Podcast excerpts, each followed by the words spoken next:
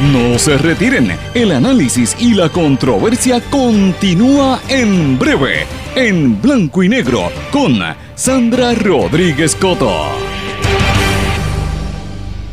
Bienvenidos a su programa en blanco y negro con Sandra para hoy miércoles 3 de junio del 2020. Les saluda Sandra Rodríguez Coto y le doy la más cordial bienvenida a esta hora de comentario y análisis de los temas importantes para nuestro país y para el resto del mundo. Mis amigos, hoy sigue el caos y el desorden en los Estados Unidos y aquí insisten en obviar el tema, le quieren pasar por encima a las dramáticas escenas que se están viviendo en la nación americana que tienen consternado a líderes internacionales por lo que eso representa, mis amigos. Hoy vamos a hablar de eso aquí. Pero hay otras noticias importantes. Privatización de la Autoridad de Energía Eléctrica a la vuelta de la esquina. Dicen que va a ocurrir en agosto. El director ejecutivo de la autoridad, José Ortiz, recordó que estaba prevista la privatización a finales del año pasado, pero esto se retrasó por todos los eventos que han ocurrido en lo que va de 2020. Anticipan que no más de dos meses y medio nos quedaríamos sin luz en caso de que pase un huracán en esta nueva temporada. Eso lo dijo ayer José Ortiz. Veremos a ver si se cumple su palabra. Beneficiarios de la tarjeta del PAN y del Seguro Social. Buenas noticias. Se supone que empiecen ahora a recibir los 1.200 dólares de su chequecito. El desembolso se tardaría de seis a ocho semanas, anuncia el secretario de Hacienda. Padres indignados plantean traición del secretario de Educación al sistema escolar Montessori. Exigen a la gobernadora que cumpla la palabra empeñada en la ley 277 que debía darle autonomía a la Secretaría Auxiliar de Educación Montessori. Hoy vamos a hablar de esto, vamos a hablar de lo que está ocurriendo en el resto del mundo también, pero tenemos muchas informaciones y como siempre les doy la más cordial bienvenida a este programa que como siempre les menciono es un programa sindicalizado que se transmite en una serie de emisoras que son las más fuertes en todas sus regiones. Además de transmitirse por las emisoras, se transmite por las respectivas plataformas digitales, las aplicaciones para los dispositivos eh, celulares o Apple y Android eh, de las distintas emisoras y también en los servicios de streaming. ¿Cuáles son? WMDD, el 1480 AM Fajardo San Juan, X61, que es el 610 AM Patillas, toda la zona del sureste, 94.3 FM Patillas Guayama, Radio Grito WGDL 1200 AM Lares, WYAC 930 AM Cabo Rojo Mayagüez, WIAC 740 AM en San Juan, toda la zona metropolitana y gran parte del país. WLRP 1460 AM Radio Raíces, La Voz del Pepino en San Sebastián. Y este programa, una vez sale al aire, usted sabe que puede, se mantiene grabado en un podcast que lo puede buscar a través de las distintas plataformas. Yo siempre recomiendo, Anchor. Se repite de manera diferida a las 8 de la noche por eh, la emisora en la web radiocromática.com y usted sabe que me puede contactar o escuchar también a través de las diferentes redes sociales. Me gusta comunicarme con ustedes por ahí, por Facebook, Twitter, Instagram, LinkedIn o a través de mi correo electrónico en blanco y negro con sandra gmail.com. Vamos de lleno con las informaciones. En blanco y negro con Sandra Rodríguez Coto.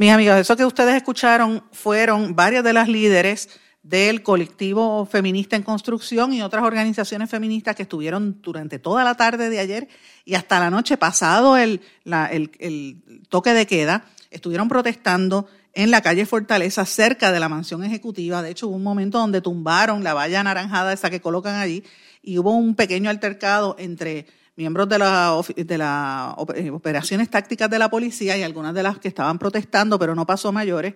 Eh, y realmente a veces cuando uno ve ese tipo de noticias, o la lee en los periódicos, o la ve en internet, eh, lo que mira es, ah, hubo un altercado. Ay, esas mujeres siempre protestando allí. Esa es la, la, la perspectiva que hay. Muy pocas veces se profundiza en qué era el mensaje de lo que ellas querían llevar y, cómo eso nos impacta a nosotros. Y a mí me parece que es importante que, en el contexto en que está viviendo Estados Unidos y Puerto Rico, analicemos un poquito, nos detengamos unos minutos, por lo menos analizar qué era el mensaje que ellas querían llevar. Y a mí me parece que es un mensaje muy, eh, muy real y muy pertinente a la realidad que está viviendo Puerto Rico, sobre todo las comunidades marginadas. ¿Qué fue lo que ellas trataron de presentar? Pues mira, las feministas llevaron lo que ellos llamaron el manifiesto antirracista de la colectiva feminista en construcción. Es un documento donde básicamente lo que está eh, explicándole al país es que los procesos donde se establecen estados raciales no son ni ahistóricos ni, ni tampoco atemporales. ¿Qué quiere decir esto? Que Puerto Rico es un estado profundamente racializado. Y usted dirá, ¿por qué? Pues mira, fácil. Los negros son los que están en las cárceles, los negros son los que viven en las comunidades más marginadas eh, y son los, los, negros no tienen el acceso a, a mejores sistemas educativos ni tampoco al poder. El poder político no lo controla, ni el poder económico, las clases minoritarias. O si usted vive en un caserío y de la misma manera, si usted vive en el centro de un campo, si usted es un campesino, un agricultor, un jíbaro de campo, o si usted vive en una parcela, o si usted vive en un residencial público, es muy poco probable que usted logre llegar a ser gobernador de Puerto Rico o a ser presidente de uno de los principales bancos o presidente de una universidad.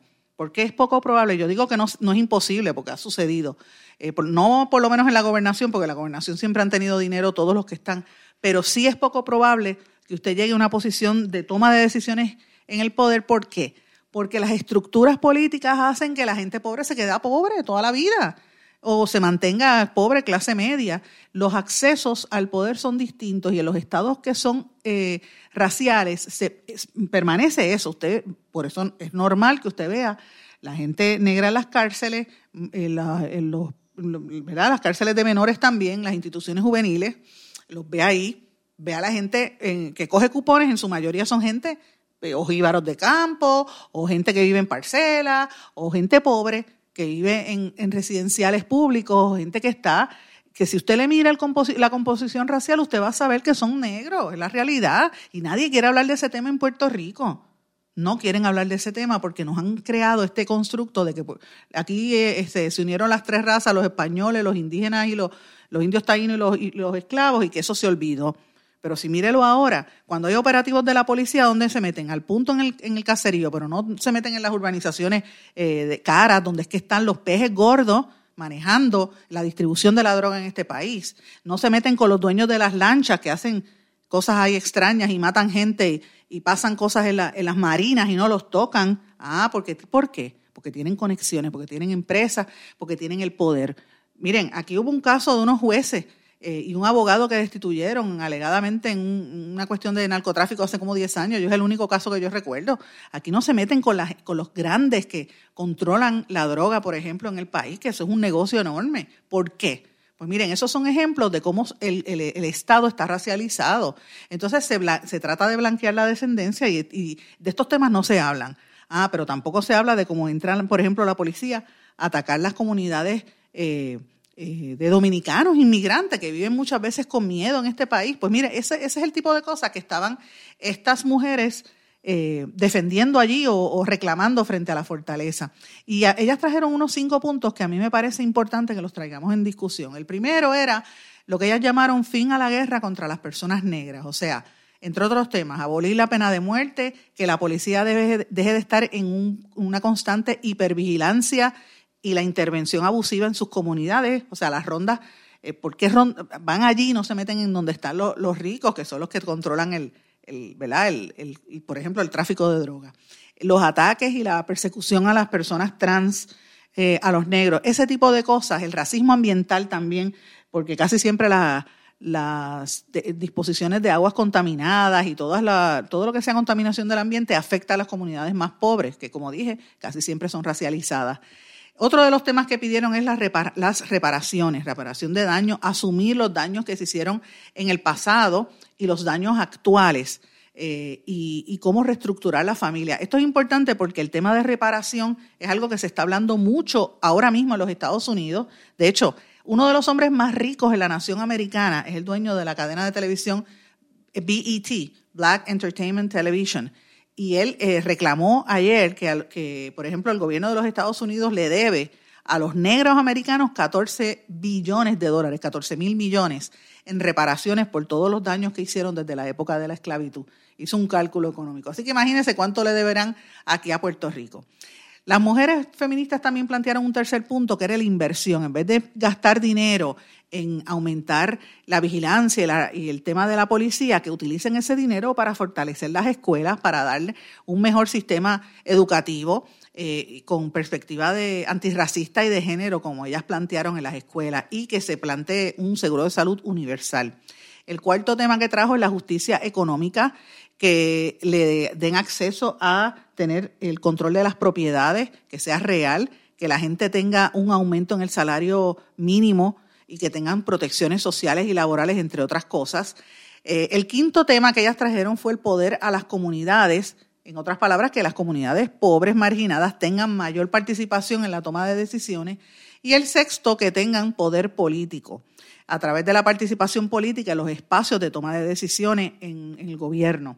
¿Y por qué usted dirá, usted dirá, pero por qué tú hablas de eso? Pues miren, yo hablo de eso sencillamente porque en la cobertura noticiosa, usted va a ver que lo que único se va a hablar es de que hubo, se caldearon los ánimos allí frente a las manifestantes y la policía. Y todo esto que yo les acabo de explicar, que es el trasfondo, que está, lo que está detrás de, del por qué las mujeres se manifestaron ayer, lo obvian. Y eso es malo, señores, porque nosotros no podemos prestarnos a, eh, por lo menos en este espacio yo no lo voy a, no lo quiero hacer, prestarme a que la discusión se quede de una manera superficial, porque al no entrar en los detalles y no explicarles a ustedes, perpetuó esa noción de que muchos medios y mucha gente en los medios de comunicación y sobre todo en la política piensan que el público es bruto o tonto y lo dejan ahí, mira, olvídate que ellos se van a olvidar. Mira, no, el, público merece entender qué es lo que hay detrás y parte de la responsabilidad de uno es explicarles esa situación y eso es lo que yo traté de explicarles a ustedes. Ahora, ¿qué fue lo que el tema central que usted va a estar escuchando en los medios que ocurrió anoche,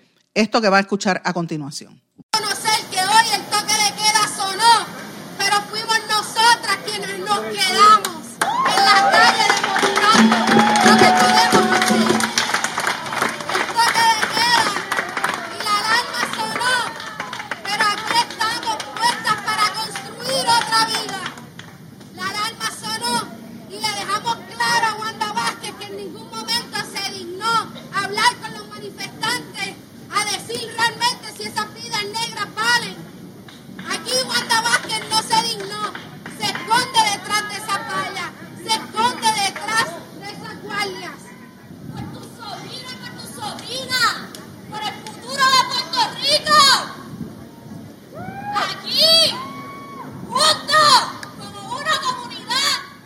Esa que ustedes escucharon ahí es Shariana Ferrer, la portavoz de la colectiva feminista en construcción. Yo les pido a ustedes que miren en los periódicos, miren en internet cómo fue la cobertura de esta noticia. Y la noticia la presentaron, el titular era Se caldean los ánimos entre policías y manifestantes en la fortaleza, hubo un enfrentamiento. Eh, ese fue el enfoque. Y entonces no hablan de lo que el mensaje que ellas querían tratar de llevar, ¿verdad? Porque hubo un, pequeño ahí tirijala en un momento cuando tumbaron la, la verja anaranjada, pero fíjense lo que ellas planteaban. Y ella específicamente menciona Almayarida, el caso de Almayarida. Para los que no recuerdan, eh, el caso Almayarida fue un caso que, de hecho, esta, lo sacamos nosotros en una columna que publicamos originalmente en Noticel, cuando yo era columnista de Noticel, eh, y, también posteriormente lo, lo, publicó el compañero periodista Benjamín Torres Gotay en el periódico El Nuevo Día. De, eh, y también el amigo Jay Fonseca lo trajo en, televisión, tengo que decirlo, porque me gusta hacerlo reconocer quién también cubrió el tema. El caso de una niña eh, de aproximadamente 7 u 8 años, si no recuerdo de edad, eh, una niña con, de educación especial en una escuela pública del área de Carolina, de esa región, eh, que había sido víctima constante de bullying. Otras niñas le decían pelo de caillo, eres fea, pelo malo, eh, negra, se pasaban molestándola y era una niña de educación especial. Y un día la niña no pudo más porque la, la, mamá iba a la escuela y daba la queja, iba a la principal, miren, le están dando a la nena, miren, le están este, abusando de esta niña. Y un día la nena no pudo más y sacó un puño, le metió un puño a las dos nenas entonces vinieron y le llamaron a la policía a esa niña menor de edad, la arrestaron, le pusieron esposas y la llevaron a un cuartel de la policía, una niña de 7 u 8 años, eh, y querían procesarla incluso eh, a nivel criminal. En ese momento, Wanda Vázquez era la secretaria de Justicia y no quiso asumir posturas en ese tema para que el caso siguiera. Y ese, si ese tema no se llega a decir públicamente, sabrá Dios si esa nena estuviera ahora mismo en unas instituciones juveniles como ha pasado con tantos niños en el pasado. ¿Por qué? Porque eh, obviamente eh, había una cuestión ahí de tema racial importante. Así que es bueno traer eso para que la gente lo recuerde. Y yo lo traigo en el contexto de que qué fue lo que dijo la gobernadora y los otros políticos. Miren, cuando, cuando pasó esta situación eh, de, este, de este fin de semana, el tema que ha sido noticia y sigue siendo noticia a nivel mundial, hasta el Papa. Hoy ha hablado del, ayer habló, o creo que fue hoy esta madrugada, del, de la muerte de Floyd, de George Floyd en Estados Unidos, el, el primer ministro de, de, Canadá. En Buenos Aires hubo una protesta. O sea, este es el tema noticioso del mundo, porque lo que ha pasado y lo que está sucediendo en los Estados Unidos no tiene precedente, por lo menos en, los, las décadas recientes, tantos días y, de, y, tan amplias las manifestaciones en más de 75 ciudades, señores, que el presidente Trump está desesperado buscando que llamen a la Guardia Nacional. O sea, estamos hablando, eh, de hecho, están pensando llevar, activar la Guardia Nacional de Puerto Rico. O sea, estamos hablando de algo sumamente serio que podría ser un cambio histórico importante. Y yo le pregunto a ustedes qué político de Puerto Rico se ha detenido hacer un análisis de lo que es el, el, el impacto de lo que está ocurriendo allá tiene sobre nosotros en Puerto Rico ante la realidad nuestra. Mire, ninguno. Lo que han dicho ahí, unos titulares por encimita, la gobernadora dijo algo antes en el contexto, eh, antes de, dar un mensaje para firmar el, código, y de hecho llevó un intérprete de la raza negra también, un intérprete de señas para que digan, mira, no soy racista, pero señores, de eso que estamos hablando. Por eso es que es importante mirar la, perspectiva completa de la noticia para que usted tenga una idea de qué se dice y qué no se le dice al pueblo y cómo se quiere mantener al pueblo ajeno a todas estas realidades que viven, vivimos la inmensa mayoría de los que estamos en este país. Pero bueno, ayer también finalmente confirmaron a Orlando López Belmonte como secretario de la familia y él pues dijo que iba a agilizar las solicitudes del PAN. No dijo nada de asume. Yo tengo una entrevista pendiente con él a través de otras personas porque a veces uno va a través de prensa del gobierno, señores, y no te contestan. Ustedes saben que yo llevo más de un mes pidiendo eh, información. Él confirmó, le confirmó al periódico El Nuevo Día que sí tuvo un contrato que nosotros publicamos hace más de dos semanas, el día, el, hace como más de una semana, un contrato por casi 125 mil dólares con ATSEF que se lo había dado Surima Quiñones. Él dice que por él, por modo, propio, canceló el contrato. Pues por supuesto que tenía que cancelarlo. ¿Cómo iba a mantener dos contratos como secretarios? una, una barbaridad, pero lo confirmaron en el día de ayer. No dijo absolutamente nada sobre el tema de ¿verdad? De, Asume, donde hay tanta gente en necesidad, y tampoco habló de la apertura de los, de los mercados agrícolas que trascendió ayer en, el programa, en un programa de televisión de la necesidad de los que tienen los agricultores. De hecho, en San Sebastián había un problema con un grupo de agricultores que están perdiendo su cosecha porque no tienen dónde venderla. Y el secretario de Agricultura está empujando a que se venda solamente a los supermercados y está obsesionado con los plátanos y se olvida de los demás, eh, de los demás cultivos. Eh, y los agricultores lo, que, lo único que están pidiendo es que abran los mercados eh, agrícolas que no son de agricultura, sino del Departamento de la Familia. Así que veremos a ver cuál es la, la acción que toma este secretario. Bueno, como les dije brevemente, la privatización de la Autoridad de Energía Eléctrica se va a concretar en agosto, según el director ejecutivo de la autoridad, José Ortiz, eh, que dijo que esto pues había estado paralizado y que esto eh, pues se detuvo a principios de año, pero que como todos sabemos la Junta de Control Fiscal está empujando esa privatización del sistema de distribución y de transmisión de energía eléctrica Esto es bajo la ley 120 de transformación del sistema eléctrico. Así es que se supone que eso pase eh, y es parte de, la negociación, ¿verdad? la Autoridad de Energía Eléctrica tiene una, deuda de casi 8 billones de dólares. Así que veremos a ver. Eh, y la I, en Puerto Rico van a estar pagando nosotros los puertorriqueños 23 mil millones de dólares eh, adicionales por el tema de cubrir los gastos administrativos de la eh, autoridad. Esto sigue. Y él dice que, como estamos en temporada de huracanes, él dice que no van a haber, él dijo públicamente que aquí, si viene un huracán, no va a pasar como en el huracán María, que aquí lo mínimo sería por lo menos dos meses sin luz. O sea, ya usted sabe, prepárese. Si Dios quiera que no venga ningún huracán, pero si viene algo o una tormenta, él dice que son dos meses, yo les aseguro que va a ser mucho más, porque ahora mismo el sistema no está estable, donde quiera se va la luz a cada rato, ese es parte del problema. Pero bueno, hay, hay buenas noticias también. El secretario de Hacienda dio a conocer ayer que eh, está los beneficiarios de la tarjeta del PAN, del programa de asistencia nutricional, si usted tiene la tarjetita, o si usted recibe el seguro social, usted es pensionado, veterano, retirado, sepa que puede recibir los 1.200 dólares por chequecito, tiene que solicitarlo, tiene que solicitarlo por internet en la página www.pagodeimpactoeconómico.com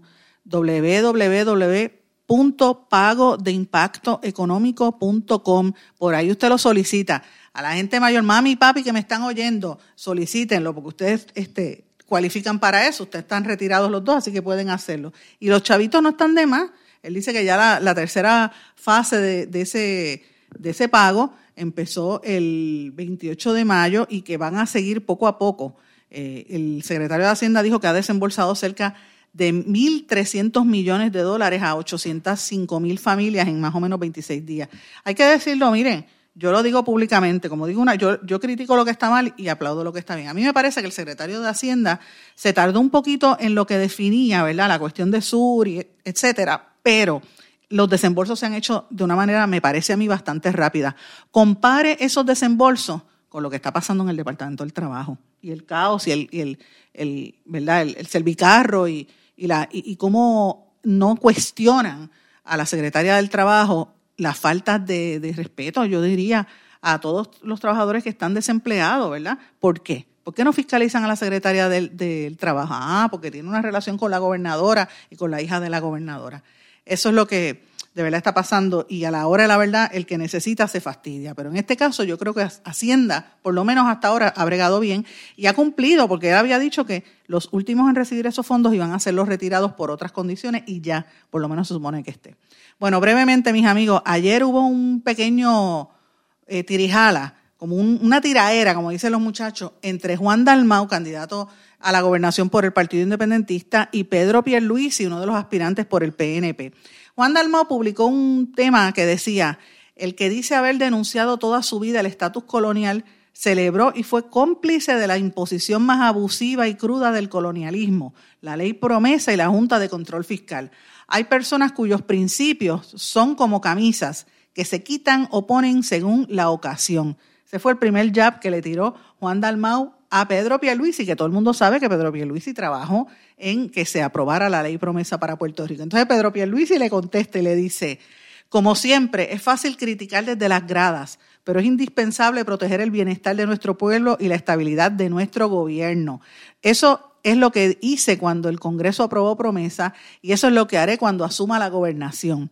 Les recuerdo al senador Dalmau que como territorio Puerto Rico perdió el acceso al capítulo 9 del Código de Quiebra Federal y su gobierno quedó a la merced de los buitres que hubieran embargado las cuentas del gobierno cuando Alejandro García Padilla declaró el impago.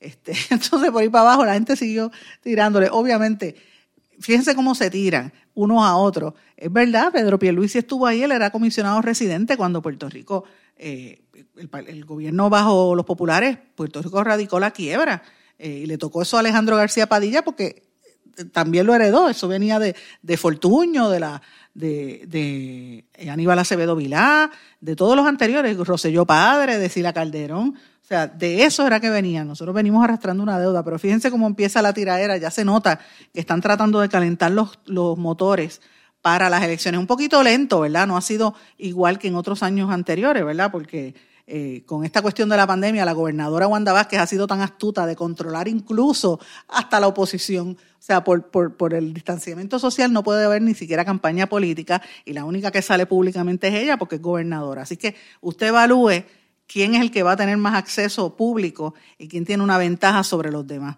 No sé si eso la Comisión Estatal de Elecciones podrá eh, evaluarlo, pero la realidad es que ella va a tener más, más exposición precisamente por ser la incumbente versus eh, Pierluisi, que está desesperado por las esquinas tratando de que la gente le preste atención, al igual que los demás candidatos. Interesante por demás. Vamos a una pausa, mis amigos. Cuando regrese vamos a hablar del Código Civil y de otros temas importantes que están ocurriendo aquí en Puerto Rico.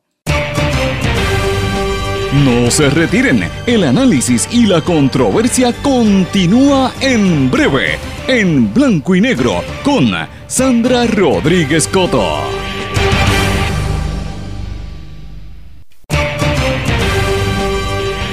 Y ya regresamos con el programa de la verdad, en blanco y negro, con Sandra Rodríguez Coto.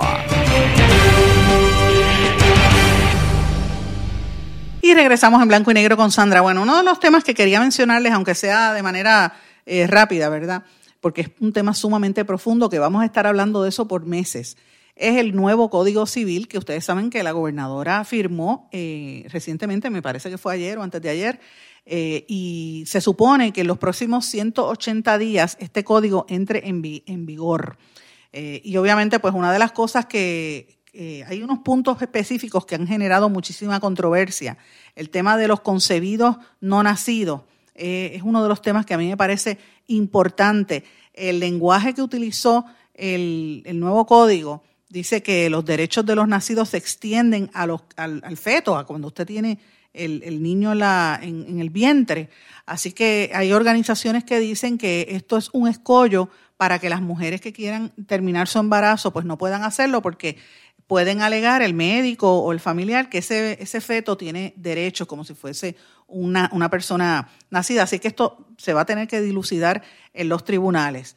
Otra de las cosas también es el, la, otro de los temas importantes de los cambios que trae el Código Civil es la prohibición a los matrimonios entre niños, entre personas menores de 18 años, o sea, niños. Ustedes saben que a veces eh, pasa mucho en Puerto Rico, la nena queda encinta, queda preñada a los 16, 17 años y la casan este, o, eh, ¿verdad? Dependiendo, hay, hay, menores que se quieren emancipar y se casan. El matrimonio sigue siendo prohibido entre menores de 18 años. De hecho, este código civil establece que 21 años va a ser la edad, pero eh, se supone que hay una medida donde eh, si el menor no, si no existen los parientes, o sea, se le dan unas disposiciones distintas. Así que a mí me parece que es interesante la manera en que van a hacer ahora los matrimonios de menores de edad el eh, se, tiene que hacerse una licencia en el, cuando se firma el, certificado de matrimonio, se tiene que explicar en caso de no existir parientes que eran unos menores y el por qué se están casando, o sea que, que, le ponen una traba adicional. Esto va a significar que en vez de casarse legalmente, usted sabe que se van a juntar eh, menos matrimonios. Otro de los cambios también es la, el, el, tema de la prueba HIV como requisito para casarse, pues eso también eh, se, se va a requerir entre otras cosas, ¿verdad? Eh, ahí se necesita una declaración jurada, eh, entre, otras, ¿verdad? entre otros, documentos que se está solicitando cada vez que usted sabe que cuando se va a casar tiene que hacerse unas pruebas eh, y lo obligan a hacer pruebas de sífilis y pruebas de otras enfermedades este, de, de, contacto sexual, pues también le van a pedir esa de, de HIV y una declaración jurada donde usted eh, mantenga exactamente, aparte de eso, pues explique que no hay grado de eh, consanguineidad entre los, entre los contrayentes y otra serie de cosas. Fíjense que en, otras partes del mundo ya se está hablando la posibilidad de que personas que son eh, familia se casen entre sí. Es una discusión bastante polémica de discusiones altamente éticas que se están dando en países de Europa particularmente. Así que me parece interesante. Otro de los temas también es la prohibición entre parientes por consanguinidad o adopción hasta tercer grado. Eso eh, la gobernadora lo mantuvo igual, o sea que se prohíbe el matrimonio entre parientes colaterales por consanguinidad o, por adopción hasta un tercer grado. Eh, usted no puede casarse con una persona que sea, digamos, primo suyo. necesariamente. Así que tiene que tener eh, un pariente anterior, lo mismo en caso de haber ocurrido, aunque sea no sea de sangre, puede ser adoptado, también ese es otro de los cambios que ha habido. Y el otro tema que me parece que también ha traído controversia es la disposición que habla de que el cuerpo humano es inviolable, que no puede ser objeto de contratación privada. Este es el tema de, la, de, la, de los embarazos, eh, los vientres de alquiler, que usted, como hacen en algunas partes, pues tú hablas con alguien para que te tenga tu hijo, porque ya tú no puedes cargar tu bebé. Así es que eso, pues, eh, se prohíbe la contratación privada eh, salvo ciertos, eh, por ejemplo, donación de órganos, células, etcétera. Eso sí está autorizado, pero se prohíbe el que usted los vientres de alquiler, como hizo Ricky Martin, que contrató una mujer para que le cargara a sus hijos y los pariera, pues eso estaría prohibido en Puerto Rico. Señores, en el día de, e, eso es uno de los temas importantes. En el día de ayer también, otro de los temas que a mí me parece importante que debemos mencionar es cómo está el garete esto aquí. Esto está el garete, señores. Aquí entró ayer un, un activista de, esos pro armas, de esos que se pasan hablando a favor del derecho que, la gente tenga armas. Y él llegó y estuvo haciendo videos de, Facebook y de las redes sociales diciendo que llegó, que andaba de lo más feliz sin mascarilla, que no lo pararon, que no le hicieron pruebas de COVID-19. Eh, y él, para que ustedes vean cómo entran al aeropuerto como si nada, yo me refiero al activista eh, Corey eh, Wakins, me parece, que supuestamente le habían advertido que tenía que ponerse una mascarilla cuando llegara a Puerto Rico y dijo que no, que no se le iba a poner. Y no lo, no lo detuvieron. Este es un señor que viene de Texas, que es bastante, bastante controversial a favor de eh, los que quieren el derecho a aportar armas. Así que eh, aquí lo calificaron como irresponsable. El, ayudante general de la Guardia Nacional, Reyes, José Reyes, dijo que era un irresponsable y dijo que la Guardia Nacional ha estado haciendo las pruebas. De hecho, han hecho 137.251 eh, cernimientos iniciales. Pero bueno, ahí él entró como Pedro por su casa y no le importó absolutamente nada. Señores, por cambiando el tema brevemente, los padres, un grupo de padres y madres de estudiantes de escuelas públicas Montessori en Puerto Rico le están reclamando a la gobernadora que por favor frene la intención del secretario de Educación de imponer un reglamento que viola la ley 277 de la Secretaría Auxiliar de Montessori, que es, según ellos, un retroceso de 10 años a los avances para un proyecto educativo de excelencia. Es una ley que se aprobó en el 2018 eh, para que tengan una idea, hay 17 mil estudiantes, maestros y sobre 35 mil familias bajo programas Montessori en 31 municipios de Puerto Rico. Y ellos están tratando de que no les destruyan ese, como ellos alegan, la destrucción de ese programa eh, y están reclamando a la gobernadora que pare y que le diga al secretario de Educación que deje de estar haciendo políticas para eh, eliminar los, los, derechos que tienen las escuelas Montessori en Puerto Rico. Así que les planteo este tema porque hay mucha controversia por ahí. Eh, y con el tema del COVID-19, pues ha habido muchísima dificultad, ¿verdad? Y, uno, pues, como que no, no, ha querido hablar mucho del tema a nivel gubernamental. sí hubo querellas por lo, y, quejas públicas por la cuestión de las tareas por Internet y la conexión, etcétera. Pero la realidad es que todavía no sabemos si el semestre los niños van a poder regresar a las escuelas. Yo creo, honestamente, que no van a regresar a las escuelas si esto sigue como va. Me da la impresión que no. Así que vamos a estar escuchando bastante del tema de educación eh, y ya, ya vemos los primeros eh, truenos por ahí en el área de las escuelas Montessori y tenemos que estar muy atentos a eso. Y amigos, una noticia positiva que quiero mencionarles, una noticia bien buena. La organización sin fines de lucro Ciencia Puerto Rico llamó, está haciendo un llamado, si usted tiene niñas eh, entre los grados séptimo a noveno, en particular aquellas nenas que vivan fuera del área metropolitana. Les están solicitando que, les están sugiriendo que soliciten al programa Semillas del Triunfo edición IF-DEN para el año escolar 2020-2021. Semillas del Triunfo lo que busca es darle oportunidades a las niñas para que aprendan de ciencia, tecnología, ingenierías y matemáticas, o sea, los programas de STEM para que también conozcan a mujeres que son profesionales en el campo de la ciencia y puedan aprender y ver unas mentoras y digan, bueno, yo puedo ser científica o puedo trabajar en el área de ciencia. Así que están buscando niñas de entre séptimo y noveno grado bajo el programa Semillas de Triunfo. Así que les estoy dando este anuncio porque me pareció bien interesante eh, y está entre embajadoras de este programa la doctora Rosalind Rosario que es química e inventora en L'Oreal. La doctora Minerva Cordero, catedrática y matemática de la Universidad de Texas. La ingeniera Beatriz Méndez, gerente de programas de Microsoft. Y la doctora Gretchen Díaz de Ciencia Puerto Rico. Van a escoger 120 niñas de todo Puerto Rico para participar en ese programa que inicialmente se va a hacer por internet por la cuestión del COVID pero eventualmente van a poder eh, visitar las instalaciones de investigación en los recintos de ciencias médicas, en UPR Mayagüez y UPR Humacao. Así que les están pidiendo, va a haber un grupo de mentores interesantísimo, le están pidiendo a las niñas, a los padres que soliciten esta información, que, que, se inscriban.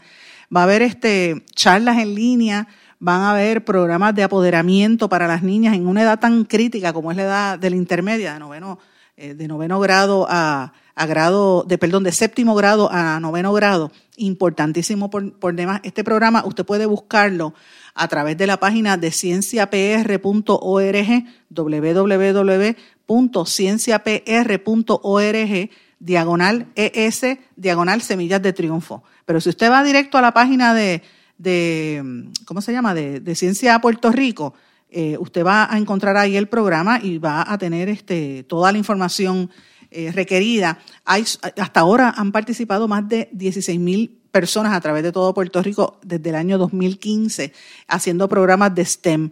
Así que esto es maravilloso porque le da una oportunidad y una posibilidad a las niñas de, eh, a los estudiantes, pero particularmente a las niñas, de tener información en el área de ciencias tan importante, una posibilidad y ahí está entre otras la Universidad de Yale, eh, obviamente UPR, Johnson Johnson, Microsoft, el Instituto de, Ciencias de Smithsonian eh, y una serie de proyectos interesantes. Así que les, invito a que soliciten eh, para ese programa. las niñas que están entre séptimo y noveno grado, no, puede, no importa si es escuela pública o escuela privada. Así que importante problema. Señores, brevemente eh, quería terminar este segmento mencionando un poco el tema de las estadísticas del COVID. Miren, los casos de COVID siguen subiendo. 4.023 casos positivos. Esto es serio, señores. 4.000 que se sepan hasta ahora. Sabrá Dios cuántos casos hay que no se saben.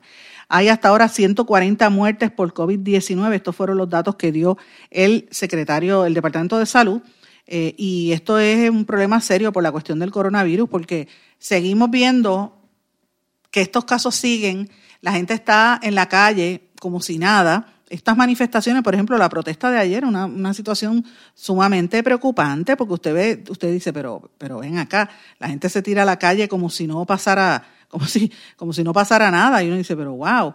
Eh, y obviamente el hecho de que tú tengas la mascarilla pues no, no te quita que te puedas contagiar porque el, el, distanciamiento social no está. Así que usted tiene que tener mucho cuidado de no contagiarse, tenemos que tener cuidado de evitar, si el tema de lavarse las manos sigue vigente, no, eso no ha pasado, porque hay mucha gente que se cree que eso ya pasó.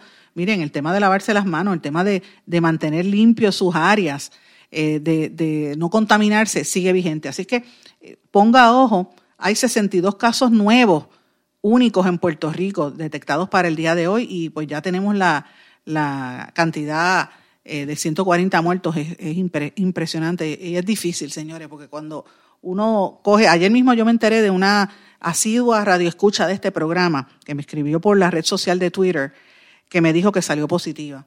Le di hasta mi número personal para que me llame y me mantenga al tanto, eh, que quiero que saber cómo ella está porque me preocupó.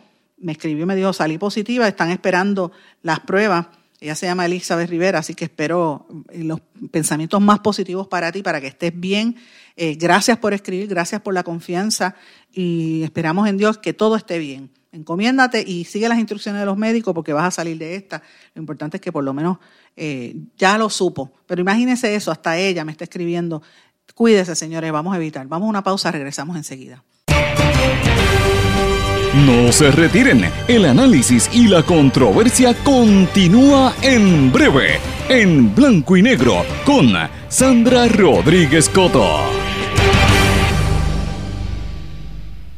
Más que un plan de salud, somos alegría para nuestro pueblo. Somos seguridad. Somos nuestra gente. Más que un plan de salud, somos nuestra comunidad. Somos bienestar Somos tu acceso a 64 hospitales, médicos y especialistas en todo Puerto Rico al cuidado de tu salud. Más que un plan de salud, Menonita es Puerto Rico. Plan de salud Menonita. Tu salud en buenas manos.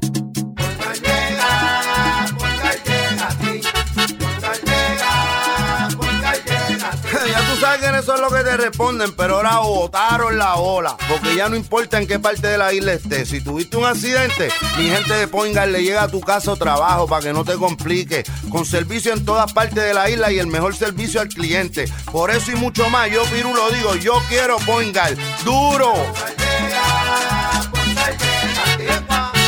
Quites el dolor de cabeza con sus obligaciones de contabilidad con los servicios que presta Villalba y Villalba Company. Directo, personal y con sensibilidad humana. Lo que se busque un verdadero asesor de contabilidad para todo tipo de servicio de contabilidad, pago de IBU, pago de nómina, informes trimestrales y anuales y otros. Ofrecen servicio directo personalizado. Villalba y Villalba Company. Para orientaciones, su teléfono el 939-336-5774. 939-336-5774. 5774. Y ya regresamos con el programa de la verdad en blanco y negro con Sandra Rodríguez Coto. Regresamos a esta parte final de En Blanco y Negro con Sandra. Bueno, estaba leyendo por ahí, no sé dónde fue que lo vi, que la compañía Zoom, la compañía de videoconferencias, está anunciando que tiene un 12% de crecimiento desde que empezó esta pandemia. Pues claro, si está todo el mundo haciendo videoconferencias y cuando estaba el semestre académico, los nenes se conectaban por ahí con los, con los maestros para las clases o usted ve los conciertos, todo es por Zoom. Imagínate, hay otras ahí está Meet de Google, hay otras plataformas, ¿verdad? Hasta hasta Facebook tiene su plataforma y WhatsApp también, pero las plataformas realmente la que más están utilizando es la de esta de, Zoom. Y ellos reportaron, eh, facturaron 328 millones de dólares, o sea, un 169% por encima del mismo periodo comparado al año pasado. Y esto es un ha ganado eh, cantidad de veces precisamente porque la gente no tiene otra manera. Y esto ha cambiado, señores, todo es ahora cibernético por teléfono, por la cuestión del distanciamiento social. Y yo le digo, hoy mismo, antes de, este programa, yo he tenido cuatro conferencias precisamente por la plataforma Zoom, desde por la mañana pegada. Y me da ganas de reír porque el otro, antes de ayer creo que fue, o ayer, tuve, ya yo no sé ni los días que vivo, señores, porque yo estoy trabajando los siete días de la semana, de lunes a viernes en este programa y sábado y domingo haciendo los análisis por las redes sociales.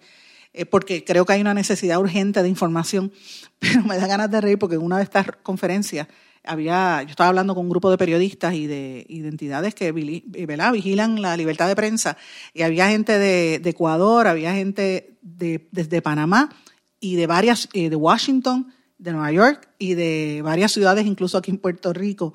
Y estábamos todos ahí hablando y de momento entra mi nena, mamá, y empieza a hablarme. Pues ella se olvida que yo estoy en, medio de una reunión, ¿verdad? Y yo tuve que decirle, ven, para que la vieran y presentársela a todo el mundo. Y me estuvo bien gracioso. Me acordé a los videos esos que a veces salen, de, no sé si ustedes los han visto en televisión, dando una conferencia y de momento viene el bebé o alguien interrumpe. Pues esa es la nueva dinámica. Estamos en una nueva manera de hacer trabajo y ciertamente así es como está corriendo el mundo ahora mismo. Graciosísimo por demás, pero bueno, es la realidad. Señores, tengo que hablar ahora de lo que está pasando en Estados Unidos. El estado de Minnesota, donde eh, fue el asesinato de, George Floyd en, Minneapolis, radicó una querella, un caso formal en contra de la policía por violaciones a los derechos humanos, precisamente por el asesinato de eh, George Floyd. Y la situación sigue bien candente, la gente sigue eh, protestando en todas las ciudades, a pesar de lo que dice Donald Trump, a pesar de, los saqueos, la gente sigue, está salvaje en la calle, muchos protestando todos los días, pero no son tres o cuatro gatos, señores, es miles de personas en más de 35 ciudades, la, la situación sigue. ¿Y qué pasa? Que Donald Trump ah, salió bien bocón, a decir que iba a tirar un montón de militares a la calle y eso como que eh, fue echarle fue, eh, candela, echarle gasolina al fuego y la gente está explotando. Entonces, ¿qué pasa? Los saqueadores están cada día más salvajes. Ayer yo conversaba con una persona en Nueva York que me decía que uno sabe cuáles son los saqueadores, que son gangas, por la forma en que están vestidos y porque tienen algún símbolo, por ejemplo, un screwdriver, un, abridor eh, de, ¿verdad? O, un, un, símbolo de un abridor en, en, la camiseta, o un símbolo que puede ser este un, eh, qué sé yo, como si fuese un, un destornillador en, en, una forma, o una X. Hay unos símbolos específicos que pertenecen a ciertas gangas en las ciudades grandes como Los Ángeles y Nueva York. Y me estaban explicando que, que cuando tú ves que se ponen esa camiseta, aunque sean, aunque estén enmascarados, eso es una ganga. Eh, y eso ha estado viéndose en toda la nación americana. Ayer en, en San Luis, Missouri, fue una, una situación horrible. Un montón de saqueadores trataron de entrar a, una, a un negocio de, de estos de una casa de empeño. Y allí había, señores, un vendido, un, un señor, precisamente también de la raza negra, policía retirado, que está, tenía un part-time ahí trabajando para, para eh, darle seguridad a ese lugar. Y los saqueadores entraron y él lo trató de defender, mire, váyanse, le entraron a tiros, pero lo, lo, terrible de todo esto, señores, que lo grabaron y salió por Facebook. Mira qué cosa, en vivo. Ellos estaban haciendo la transmisión en vivo cuando se dio esa situación, todavía no ha habido detenidos en el caso y este, las autoridades están ofreciendo una recompensa de 100 mil dólares al que, se, al que dé con el paradero de esos que mataron a ese señor que sabrá Dios si los logran identificar. Mientras tanto, el Pentágono en Washington, el, portavoz del Pentágono, Jonathan Rath Hoffman, anunció que tienen una serie de tropas, más de 1.600 soldados en los alrededores de Washington para tratar de contrarrestar los disturbios, pero los tienen en estado de alerta mayor en caso de ser necesario. Eh, y esto viene después de que Trump dijo que iba a desplegar miles y miles y miles de soldados y que había invocado la ley de insurrección del 1807, la que yo hablé en el día de ayer en este programa, eh, y obviamente pues eso ha provocado, como dije, echarle gasolina al fuego. La gente está desafiando lo que dice Trump e incluso después del toque de queda siguen en las ciudades. En Nueva York, por ejemplo, la situación está terriblemente fuera de control. Hace dos noches destruyeron las tiendas más lujosas y se robaron todas esas mercancías carísimas en la Quinta Avenida. Y ayer y hoy han amanecido con tapiadas, ¿verdad? Con, con tablones de madera enormes. Eh, Trump ha criticado al, gobernador de, Nueva York, a Cuomo, diciendo que está fuera de control, porque Cuomo no quiere aceptar el despliegue de la Guardia Nacional que ofreció Casablanca. De hecho, no es el único, hay otras ciudades que no lo quieren hacer para evitar precisamente una situación incluso peor. Pero veremos a ver en qué termina esto. Pero el problema que hay detrás de todo esto, como mencioné ayer, les quiero mencionar hoy otro dato importante que es parte de lo que estuve hablando precisamente en esa videoconferencia ayer en una de las cuatro que tuve, que, la que tuve ayer y hoy, tengo, hoy, tuve cuatro, está fuerte esto, pero bueno. Em, una de las cosas es que las organizaciones que protegen a los periodistas se han estado dando cuenta de cómo estos ataques siguen. Cuando el presidente de una nación habla en contra de la prensa, inmediatamente vienen los ataques. Ha pasado en Brasil, incluso han, han asesinado periodistas y está pasando en los Estados Unidos. Eh, aquí en Puerto Rico ha pasado, cuando estaba Rosselló Padre que criticaba a los periodistas, rápido venían los, fanáticos y le caían arriba a golpes a los fotoperiodistas y a los periodistas. Aquí no ha habido, gracias a Dios, eh, una, una, muerte así eh, como sucede en América Latina, pero señores, Dios quiera que nunca pase, pero está bien fuerte la situación. Y en Estados Unidos uno nunca pensó ver eso. Y se está viendo. El US Press Freedom Tracker, que lo compartí con ustedes en las redes sociales, reportó 192 casos de, violaciones a los derechos de la prensa eh, durante estas protestas. Estos incluyen 31 arrestos de periodistas, 131 agresiones, de las cuales 108 fueron por miembros de la policía, y 30 equipos que fueron dañados, como cámaras eh, y otros equipos. En el caso de agresiones, 45 fueron agresiones físicas eh, a periodistas, de esas 45, 30 fueron a manos de policías. O sea, 30 policías agredieron a, periodistas trabajando. 30 periodistas adicionales recibieron, eh, fueron afectados por, gases lacrimógenos. 17 eh, adicionales afectados por pepper spray y 46 periodistas afectados porque les disparaban eh, balas de goma. De hecho, hay una que la mencioné ya, que le volaron un ojo, perdió la visión en un ojo. Así que es una situación muy fuerte. Eh, eh, Fundamedios está dando a conocer que al menos 12 periodistas de origen latino han sido agredidos durante todas estas movilizaciones en todas las ciudades. y como dije, ya 192 violaciones a la libertad de prensa. Y ha habido eh, periodistas de todos los canales, Univisión, CNN, de emisoras regionales, eh, de, emisoras de, estatales, ¿verdad? De cada estado. Así que todos esos periodistas hispanos también son eh, blancos de eh, los ataques de los manifestantes, señores. Y como le dije al principio, Robert Johnson, que es el, uno de los multimillonarios más grandes en la nación americana, está pidiéndole al gobierno que resarza a los negros por todos los siglos de persecución desde la esclavitud y está, está reclamando 14 mil millones de dólares en indemnizaciones que se tienen que pagar a los afroestadounidenses por dos siglos de esclavitud y por todos los, maltratos hasta ahora. Y él dice que si esa riqueza se transfiere a las comunidades negras, la situación mejora porque entonces se, se reconoce la, ¿verdad? La, la, desigualdad tan rampante que ha habido a través de los años. Pero señores, con esto lo termino. Eh, no hablamos casi del COVID hoy, sigue habiendo récord increíble de muertes eh, y de contagios en todo el mundo y de hecho la Organización Mundial de la Salud está advirtiendo a los países que no utilicen en exceso los antibióticos porque eso puede provocar más muertes, pero no le voy a dedicar tanto tiempo hoy al COVID porque quiero dejarlos con una interpretación de una canción bien famosa de Tite Cure Alonso y la enmarcan en esto que está ocurriendo en los Estados Unidos. Quiero que ustedes escuchen la siguiente versión de una canción muy famosa que hizo hace muchísimos años el sonero mayor Ismael Rivera. Pero esto es una versión completamente distinta. Préstele oído y póngala en el contexto en que estábamos viviendo en Puerto Rico y más que nada en los Estados Unidos.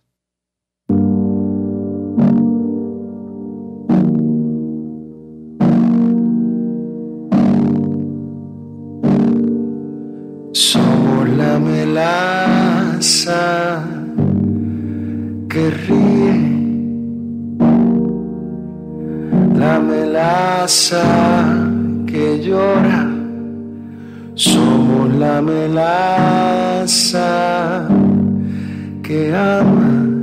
Y en cada beso que conmovedora.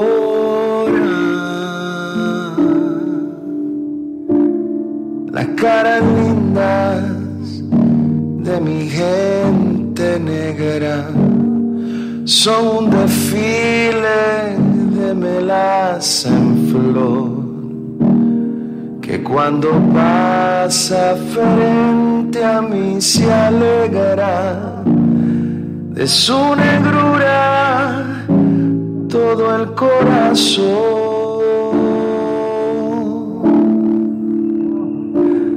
La cara linda de mi raza prieta tienen de llanto, de pena y dolor. Son las verdades que la vida reta, pero que llevan dentro mucho amor, mucho amor. Por eso vivo orgulloso de mi colorido. Somos betún amable de clara poesía. Tienen su ritmo, tienen melodía, las caras lindas de mi gente negra somos la melaza que ríe, la melaza que llora. Somos la melaza que ama y en cada beso que conmovedora.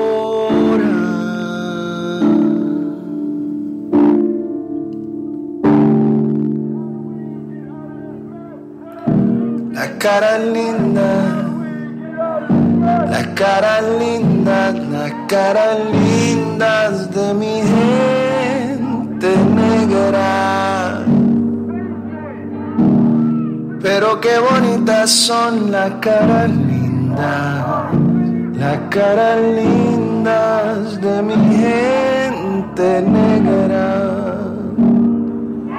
Somos la melaza.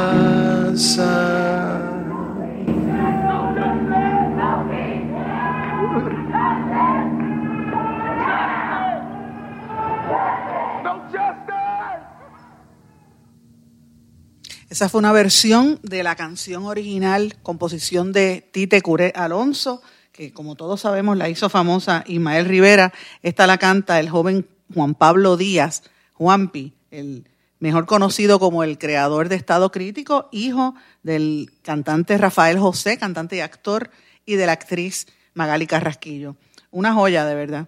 Una nueva versión que nos hace pensar en lo que está viviendo el pueblo norteamericano y gran parte de Puerto Rico también. Mis amigos, con esto me despido, no sin antes desearles a todos que pasen muy buenas tardes y será hasta mañana en blanco y negro con Sandra. ¿Se quedó con ganas de más? Busque a Sandra Rodríguez Coto en las redes sociales o acceda a en blanco y negro.blogspot.com porque a la hora de decir la verdad solo hay una persona en la cual se puede confiar. Sandra Rodríguez Coto en blanco y negro.